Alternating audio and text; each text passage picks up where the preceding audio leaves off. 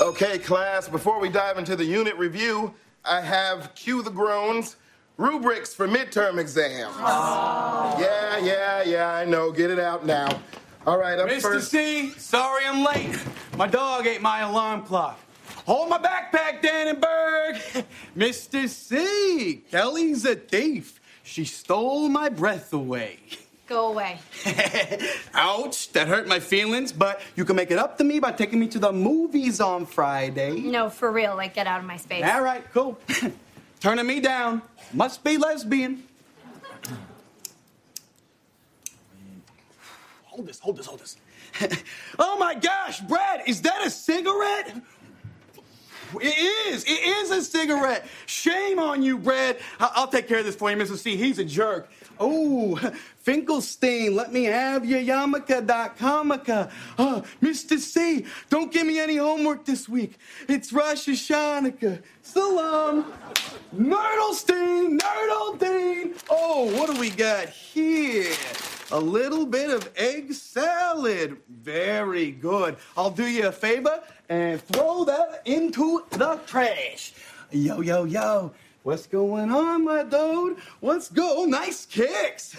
Damn, Gina. Sorry. Bad time to empty the trash. Oh, it's the janitor. Question Is the first thing your wife says when you get home, you smell or you smell terrible? I'm kidding with you. Now, Mr. C, enough foreplay. What do you say we learn a little English lit? Shut up and get your feet out of the desk. Yes, sir. Young man, in my 38 years as an educator, I have never seen anything as misguided and brazen as your behavior these last three minutes. Especially seeing as you are new here and it is your first day at this school. None of us have ever met you. My name, by the way, is Mr. Nystrom, not Mr. C. And the names you call them aren't them either. Furthermore, this is an Algebra 2 class, not English lit. I'm sorry. I, I just wanted to make a splash. Well, it was a belly flop. I think you owe everybody here an apology, starting with the young lady that you drooled over like a pig.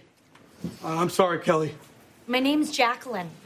And, and you're right, I am a lesbian. And it was really hard for me to come out. But you know, thinking about dating a guy like you makes me really glad I did.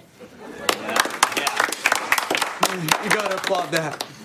My name is William, man. Not Lil D. When you said yo, yo, yo, I'm like, is this guy racist? And then by damn Gene, I was like, y'all.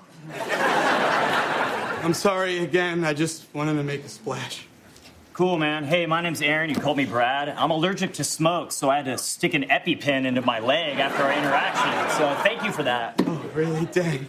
For future reference, my name is Randy Goodman, not Finkelstein. And it's a yarmulke, not a yarmulke.comica. I was just trying to make everyone laugh. Also, I'm really sorry for whoever's lunch I threw in the trash. Oh, no worries, man. It's not like I have a stomach issue and everything in that lunch was carefully picked out by a dietitian. Killer joke. And that leaves me. I'm sorry my work isn't up to your standards, and if you want to let my wife know how bad I smell, she's easy. She's easy to find. Plot 199J at New Haven Cemetery.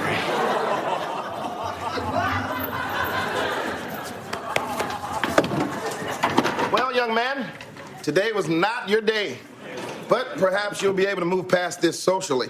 Now, what is your name? Brody Chode. Nope, never mind, you're doomed. Oh, you started without me. Oh, Mr. Lynch, how nice of you to join us. Yeah, I'm sorry, Mr. Nystrom. I- You know, I lost track of time when I was writing in my diary about how much I love this class. you see that, Mr. Chode? That's how it's done. Come on, get in, get in here.